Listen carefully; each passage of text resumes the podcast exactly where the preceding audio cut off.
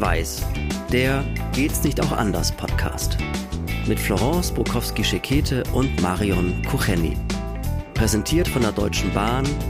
Als weltoffene Arbeitgeberin bekennt sich die Deutsche Bahn zur Vielfalt und positioniert sich klar gegen Rassismus. Und dem SAH Berufsbildungswerk Neckargmünd. Mit einer kompetenzorientierten Entwicklung macht das SRH Berufsbildungswerk Neckargemünd junge Menschen fit für die Gesellschaft und den Arbeitsmarkt von morgen. Wir sind wieder da. Das sind Florence und Marion und wir sprechen in unserem Podcast über Diskriminierung, über Alltagsrassismus und über all das, was verhindert, dass Menschen gut miteinander leben und gut miteinander kommunizieren. Und wir erleben so oft, dass sich Menschen darüber in die Wolle kriegen, dass sie Schuldzuweisungen abgeben, dass sie sich Vorwürfe machen, dass sie zum Schluss überhaupt nicht mehr miteinander reden und sich gar nichts mehr zu sagen haben. Und das versuchen wir anders und ich glaube auch, das gelingt uns ganz gut anders. Wir versuchen entspannt miteinander zu reden und wir versuchen aus diesen Schwarz-Weiß-Schubladen rauszukommen, also buchstäblich raus aus den Schubladen. Das versuchen wir auch. Heute reden wir über ein Thema, was recht pikant ist, ja, wo wir eigentlich in dieser Haut nicht stecken wollen, liebe Marion. Was, wenn Kinder sich auf dem Schulhof manchmal auch schon in der Kita rassistische Beleidigungen an den Kopf werfen? Wie geht man da dazwischen, wenn das eine Kind das andere plötzlich du Kanacke nennt? Also was macht man dann? Und das ist ein Problem und äh, man wird vielleicht auch aufmerksam gemacht durch die Erzieherin oder vielleicht durch die Lehrerin oder den Lehrer, dass es da einen Vorfall gegeben hat und dass das eigene Kind da ein paar Ausdrücke in den Mund genommen hat, die äh, heute sehr problematisch sind und zu einem Sprachgebrauch gehören, den wir nicht mehr untereinander pflegen wollen. Und das ist nämlich das Pikante daran. Mich hat eine Frau angeschrieben, die wirklich sehr offenen Geistes ist. Ich habe sie kurz auch persönlich kennengelernt, wirklich sehr offenen Geistes. Und sie war ganz entsetzt und schrieb mir, ihr Kind, was ein Kindergartenkind ist, stand vor dem Fernseher und hat sich rassistisch geäußert. Und sie war ganz entsetzt und sie schrieb, Mensch, was soll ich da tun? Also es ist eine weiße Familie, beide Eltern sind weiß aber wie gesagt, sehr, sehr offenen Geistes. Das kann ich auch selber ja äh, sagen, weil ich sie kenne. Und sie schrieb mir, was kann ich tun? Was kann ich tun? Mein Kind äußert sich rassistisch und von uns hat es das nicht. Das fand ich eine ganz spannende Frage. Was macht man da? Ja, was macht man da? Es gibt natürlich zwei Möglichkeiten. Also entweder ist man sehr aufgebracht darüber und ähm, stellt das Kind zur Rede und wenn man sich wieder abgeregt hat, erklärt man ihm vielleicht, was daran so problematisch ist. Oder das machen unheimlich viele Menschen, die, glaube ich, sich scheuen, so richtig in die Problematik einzusteigen und sich damit auseinanderzusetzen. Die tun das ab. So sind halt Kinder. Die beschimpfen sich auch mal und dann fallen auch mal Schimpfworte, von denen sie gar nicht wissen, was sie da sagen. Und also Kinder beschimpfen sich ja auch oft mit du Opfer, also was ja auch was ist, was sehr, sehr heikel ist äh, und ganz schlimme Bezeichnungen für einen Menschen und, und sehr herabwürdigend und so. Aber so sind halt Kinder. Ne? Also das habe ich auch oft ganz gehört, das sind halt Kinder. Das darf man jetzt nicht so ernst nehmen. Und im Gegenteil, wenn man das noch aufbauscht, dann machen sie das noch viel mehr. Es ist aber nicht oft so, dass wenn man als Außenstehender sowas mitbekommt, zunächst sich ja die Frage stellt, a, wo hat das Kind das her und b, das muss es bestimmt von zu Hause haben. Das stimmt, das ist so. Also gerade bei solchen rassistischen Beschimpfungen denkt man immer, aha, aus so einer Familie kommt also das Kind. Was aber auch manchmal durchaus sein kann. Es kann sein, dass es das von zu Hause aufgeschnappt hat. Das ist ja durchaus im Bereich des Möglichen. Ne? Kann natürlich aber auch sein, dass es anderswoher kommt. Eben. Und bei dieser äh, Mutti die mich da angeschrieben hat, kann ich, obwohl ich natürlich da nicht wohne und nicht, ähm, man soll nie die Hände für jemanden ins Feuer halten. Und trotzdem kann ich sagen, nein, also das Kind wird es sicherlich nicht zu Hause aufgeschnappt haben. Und sie war zu Recht sehr aufgebracht. Und trotzdem die Überlegung, was könnte man ihr raten? Was könnte man ihr raten, wie sie damit umgeht? Es zu verbieten, ist ja auch eine Schwierigkeit, weil alles, was man Kindern verbietet, hat einen besonderen Reiz. Und es ist ein kleines Kind gewesen, also ein Kindergartenkind. Geht es da nicht eher um Erklären? Ich habe ihr geraten, auch erstmal zu fragen, wie meinst du das? Dass das Kind selber über seine Worte nachdenkt und erklärt, ohne dass man dem Kind das Gefühl gibt, jedes Wort, was du jetzt sagst, bringt dich noch mehr ins Problem. Aber woher hast du das? Wie meinst du das? Warum glaubst du das? Es war wohl ein Fußballspiel und die Frauen haben gespielt und das Mädchen hat gesagt, ja, die weißen Fußballspielerinnen sollen spielen, aber die schwarzen nicht. Und da, denke ich, macht es mehr Sinn, mit dem Mädchen ins Gespräch zu gehen und zu sagen, warum denkst du das, dass die Schwarzen nicht spielen sollen? Dass das Kind selber auch in seinem sehr jungen Alter erstmal erklären kann, was es überhaupt da sagt. Und man vielleicht auch in einem zweiten Schritt mal versucht, Kindergartenkind ist natürlich noch sehr klein, aber mal versucht, ihm ein Verständnis davon zu geben, was eine solche Äußerung oder manchmal sind es ja auch einfach Schimpfworte, was das mit dem anderen macht dem man das sagt, ja. Also auch versucht das so zu erklären, wenn zu dir jemand sowas sagen würde, wie würd's dir denn dann gehen, ja? Also würdest du es schön finden oder wärst du dann verletzt oder wütend oder was auch immer? Wie würde es denn sein, wenn ich jetzt zu dir das und das und das sage? Also auch das kann mal so ein bisschen ähm, dazu beitragen, dass man mal darüber nachdenkt, was macht das eigentlich mit dem anderen? Das finde ich ganz wichtig, dass man Verständnis dafür entwickelt, ja. Und so denke ich auch übers Erklären und übers ruhige Sprechen, da muss man sich natürlich ein bisschen runterfahren. Ja, übers ruhige Sprechen erreicht man viel mehr. Die Frage ist nur, was machst du denn, wenn die schon so in der Präpubertät oder in der Pubertät sind, ja, und einfach dir dann nur eine freche Antwort geben und sagen, hey, das geht gar nichts an, ja. Also, was machst du dann? Und da sind es oftmals ja andere Einflüsse. Da ist es der Einfluss ähm, der Peer Group, oh, das sagen die halt alle, ne? Deshalb sage ich das, also das ist cool oder das ist schick und das plapper ich dann nach. Man muss zunächst mal auf das Alter des Kindes gucken, auf jeden Fall. Und dann auch wäre es für mich wichtig zu schauen, ist das ein Elternhaus, wo sowas gestattet wird? Oder ist es ein Elternhaus, wo ganz klar ein Geist herrscht und man sagt, nein, solche Begriffe, und solche Herabwürdigungen, das wollen wir hier nicht. Dass natürlich Eltern nicht zu 1000 Prozent ihr Kind beeinflussen können und auch das beeinflussen können, was das Kind draußen sagt, das wissen wir als Eltern ja nur zu gut. Aber diese Trennung, die wäre mir erstmal wichtig. Und dann vielleicht auch von Schulseite. Es gibt ja verschiedene Perspektiven auf sowas. Von Schulseite, von Kindergartenseite. Rate ich auf jeden Fall immer mit den Eltern zu sprechen. Aber was, Florence, ist dann, wenn du eben auf Eltern triffst, die genau diese Reaktion dann zeigen, dass sie sagen, ah, jetzt haben sie sich mal nicht so, das sind Kinder und die sagen sich halt mal solche Sachen, die denken da gar nicht drüber nach. Ich weiß überhaupt nicht, warum sie jetzt hier so einen Aufriss machen.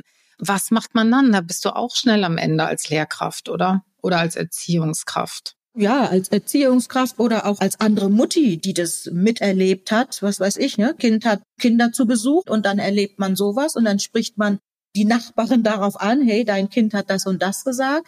Also was macht man? Als Mutter, als Pädagogin würde ich immer sagen, trotzdem den Mut zu haben, sich davon zu distanzieren und zu sagen, in meiner Klasse, in meiner Schule, wenn es die Schulleitung ist, in meinem Kindergarten oder auch bei mir zu Hause, möchten wir solche Begrifflichkeiten nicht oder auch so ein Verhalten nicht. Das kann ja auch nonverbal passieren. Also sich zu distanzieren, das erfordert natürlich sehr, sehr viel Mut. Wenn ich eine Institution vertrete und ich weiß, dass die Institution, dass auch meine Vorgesetzten dahinter mir stehen, dann kann ich durchaus sagen, das möchten wir hier in unserer Schule nicht. Und wenn Sie sich damit auch mit unserem Leitbild, wenn Sie sich da nicht wiederfinden, kann es unter Umständen sein, dass Sie sich eine andere Schule suchen müssen. Also so klar müsste man schon auftreten, ja. Absolut. Also das finde ich schon. Wir haben da nicht irgendwie Wischiwaschi, ja. Also wenn das Kind zugänglich ist, dann kann man zumindest in der Schule mit dem Kind daran arbeiten. Wenn das Kind aber von zu Hause beeinflusst wird und noch sagt, hier noch ein Ton und mein Papa kommt wieder und so weiter und ich darf das, dann braucht es schon eben diese andere Eskalationsstufe. Wenn wir das Ganze aber in den Privatbereich holen, und wir wollen ja alle mit unseren Nachbarn gut auskommen. Wir wollen mit den Eltern der Freunde unserer Kinder gut auskommen. Was sagst du dann? Sagst du dann, wenn dein Kind weiter so redet, darf es nicht mehr zu uns kommen? Dann hast du A, dein Kind gegen dich, was sagt, aber das ist doch mein Freund. Und du hast vielleicht Eltern, die dich aus einer Nachbarschaftsgemeinschaft vielleicht ausgrenzen oder was. Und da haben Leute auch Angst vor. Am Ende ist es eine Haltungsfrage, ne? Und am Ende ist es auch die Frage, wie gehe ich mit dem Konflikt um, ne? Also schlucke ich das runter oder um des lieben Friedens willen oder um der guten Freundschaft der Kinder willen akzeptiere ich das jetzt, obwohl es ganz gegen meine Überzeugung ist oder trage ich das aus, ne?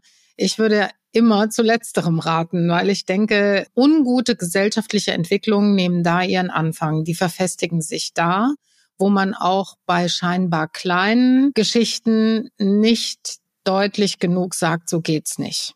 Auch auf die Gefahr hin, der Spielverderber zu sein. Das ist jetzt meine Haltung. Ne? Also Konfliktvermeidung um jeden Preis ist, glaube ich, tut der Gesellschaft insgesamt überhaupt nicht gut. Man muss drüber reden und man muss auch kontrovers drüber reden können und sich das auch trauen. Ich glaube, das ist was, woran es uns im Moment am meisten mangelt. Ja, also wir haben so diese Diskursfähigkeit so ein bisschen verloren entweder wir gehen uns völlig ungefiltert verbal an die Gurgel oder aber wir versuchen nichts Ungutes in unserer Kommunikation aufkommen zu lassen. Aber dieses dazwischen, dass man das eine tun kann, damit die Kommunikation auch weiter gut sein kann, das gibt's so nicht, weißt du. Also ich denke schon, dass man das auf jeden Fall machen muss. Und ich glaube darüber hinaus auch, dass wir immer noch viel zu wenig auf dem Schirm haben, dass man auch schon präventiv im Kindergarten und auch in der Schule das eingliedern sollte in sein Erziehungs- oder auch in sein Schulprogramm. Und dass man sagt, also Kommunikation, gute Kommunikation, wertschätzende Kommunikation ähm, zwischen uns, das ist ein Thema. Das ist ein Schulfach, das ist ein äh, oder das ist ein, ein, ein ganzes Lernthema, das wir abarbeiten, so in bestimmten Klassenstufen ich finde, wir legen da viel zu wenig Wert drauf, weißt du. Konfliktfähigkeit, richtig. Und auch die Fehlerkultur. Also jetzt umgekehrt, die Eltern, die jetzt angesprochen werden, ob von der Erzieherin, der Nachbarin oder sonst wer, dein Kind hat das und das gesagt, ja, das ist mir aufgefallen. Es kommt ja auch immer noch drauf an, wie wird's dann gesagt. Warum reagiere ich unter Umständen gleich sehr harsch? Entweder, weil ich selber diese Einstellung habe und sage, ist doch wurscht, ne? Das ist unsere Einstellung. Oder weil das natürlich gegen meinen Perfektionismus ist. Ist ja klar, jeder möchte, dass sein Kind gut dasteht. Und jetzt sagt mir eine Erzieherin, eine Lehrerin, ein Lehrer, ein Erzieher, was weiß ich, oder auch die Nachbarin, du, das ist mir bei deinem Kind aufgefallen. Das kritisiert ja in dem Moment ja auch mich. Das bedeutet ja, ich habe in meiner Erziehung, könnte es bedeuten, in meiner Erziehung etwas verpasst, etwas falsch gemacht, also fühle ich mich auch kritisiert. Und das ist auch etwas, wo ich dieser Mutti geschrieben habe, erstmal einen Schritt zurückzugehen. Ja, das ist nicht gut und das entsetzt sie, was ihr Kind da sagt und sie fragen sich, woher hat das Kind das? Aber gehen Sie nicht gleich so hart mit sich ins Gericht und denken, ich habe komplett versagt und ich erziehe jetzt hier den größten Rassisten auf Erden. Weil das hat sie mich dann gefragt. Wird mein Kind jetzt ein schlimmer Rassist und was muss ich da jetzt denken oder machen? Ja. Und das ist, glaube ich, auch so etwas, was diese Fehlerkultur und die Art, wie wir kommunizieren, wie wir aber auch mit Fehlern von uns selbst umgehen und nicht gleich denken, jetzt ist alles zu spät. Ja, genau, sondern dass man versucht, dieses Ereignis mehr so partiell zu sehen und zu sagen, okay, da ist jetzt gerade so ein Punkt, über den wir nochmal reden müssen und den wir uns nochmal genauer angucken müssen und eventuell auch korrigieren müssen. Das ist ja okay. Also, ne, also man kann ja solche Dinge auch wieder auf eine gute Bahn bringen. Und was so diese äh, rassistischen Beschimpfungen angeht, denn da denke ich mir immer, man müsste auch viel aktiver den Kindern und Jugendlichen vermitteln, klar kann man sich streiten, klar kann man dem anderen sagen, ey, ich finde dich gerade total bescheuert und was du machst ist total bescheuert und das regt mich voll auf und du bist einfach doof jetzt, ja. Das kann man ja sagen. Das ist völlig in Ordnung. Das ist völlig in Ordnung. Das ist, gehört zu einem Streit dazu. Wenn man hinterher wieder einen Weg versucht, äh, sich ähm, zu versöhnen oder wieder aufeinander zuzugehen. Aber das ist vollkommen in Ordnung. Das heißt nicht, dass wir jetzt hier in der völligen Harmoniesoße leben und bloß dem anderen nichts mehr sagen dürfen. Nein, wenn man sich zankt oder wenn einem im Kindergarten der eine das Schüppchen weggenommen hat, dann kann man schon auch mal sagen, dumme Nuss oder so, ja. Also das geht in Ordnung. Die Frage ist nur wie. Wie streiten wir miteinander? Ganz genau. Wie streiten wir? Wollen wir wirklich das Porzellan so komplett zerschippern, dass wir es gar nicht mehr flicken können? Oder wollen wir so miteinander umgehen, dass wir uns danach noch ins Gesicht gucken können. Naja, man muss sich auch nicht immer lieb haben, aber man sollte so miteinander umgehen, dass es zumindest respektvoll ist. Und es kommt nicht auf den Fehler an, sondern ich finde immer, es kommt darauf an, wie gehe ich mit dem Fehler um. Natürlich gibt es Fehler, die haben Grenzen. Es darf niemals jemand zu Schaden kommen oder sowas, ja, oder auch Sachschaden entstehen, Personenschaden. Das ist ganz klar. Darüber reden wir nicht. Wir reden ja gerade über etwas Verbales. Und da kann man einen Fehler mal machen. Wir sind nicht fehlerfrei, aber dann der Umgang mit dem Fehler. Das finde ich noch viel, viel, viel wichtiger. Ja, genau. Dass eben auch die Kinder und die Jugendlichen verstehen, selbst wenn dir das da rausgerutscht ist, dann war das trotzdem nicht in Ordnung. Ja, es ist nicht in Ordnung. Man kann äh, die Handlungsweise von jemandem blöd finden, kritisieren und auch darüber ärgerlich sein, aber den Menschen als solchen darf man nicht abwerten. Ne? Und das ist der Unterschied zwischen einem bösen Schimpfwort und, und einem ärgerlichen äh, und einer ärgerlichen Bemerkung. Und da gibt's Unterschiede. Und diese Feinheiten in der Kommunikation, die sollten wir unseren Kindern schon vermitteln. Weil, weil sie das auch einfach fit macht, finde ich, unterm Strich für Auseinandersetzungen, die sie später auch im Erwachsenenleben mal führen werden. Ja, also guck dir diese wirklich völlig aus dem Ruder geratene Social Media Kommunikation, die ganzen Shitstorms und so an.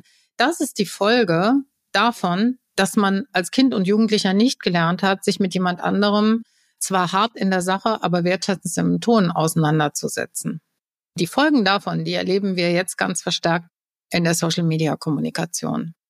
Und das sollten sich Eltern eigentlich jeden Tag einmal, einmal klar machen. Ja. Das stimmt. Also was können wir der Mutti sagen? Sie braucht nicht komplett verzweifelt sein. Sie soll aber dranbleiben und mit ihrem Kind einfach weiter diese Dinge besprechen auch wie die sich bei jemand anderes anfühlen. Das ist wichtig. Und für jemand anderes anfühlen. Immer wieder reflektieren, was wir machen, wie wir kommunizieren. Und das ist immer Work in Progress. Und so muss man das auch begreifen und nicht als abgeschlossene Geschichte. Ja, uns würde sehr interessieren, was ihr darüber denkt, ob ihr solche Situationen auch schon mal erlebt habt und wenn ja, wie ihr damit umgegangen seid, ob ihr irgendwas mitnehmen könnt von dem, was wir jetzt besprochen haben. Das wäre natürlich besonders schön. Wir sind zu erreichen auf allen Social-Media-Kanälen, wenn ihr uns schreiben wollt, mailen wollt. Ansonsten sind wir zu hören auf jeder guten Podcast-Plattform und wir würden uns über Likes freuen, natürlich sehr, sehr, über Rückmeldungen jeder Art auch. Und äh, wenn ihr unseren Kanal abonniert, dann verpasst ihr auch keine unserer Folgen, was natürlich auch sehr schön ist. Und ihr habt gemerkt, auch wieder in dieser Folge ist das große Thema gute Kommunikation. Deshalb ist unser Leitspruch, reden und zusammen. Das war Schwarz-Weiß, der Geht's nicht auch anders Podcast mit Florence Brokowski-Schekete und Marion Kucheni. Mit freundlicher Unterstützung der Deutschen Bahn, des SAH Berufsbildungswerk Neckargemünd, Fotoartist Charles Schrader und der Haas Mediengruppe.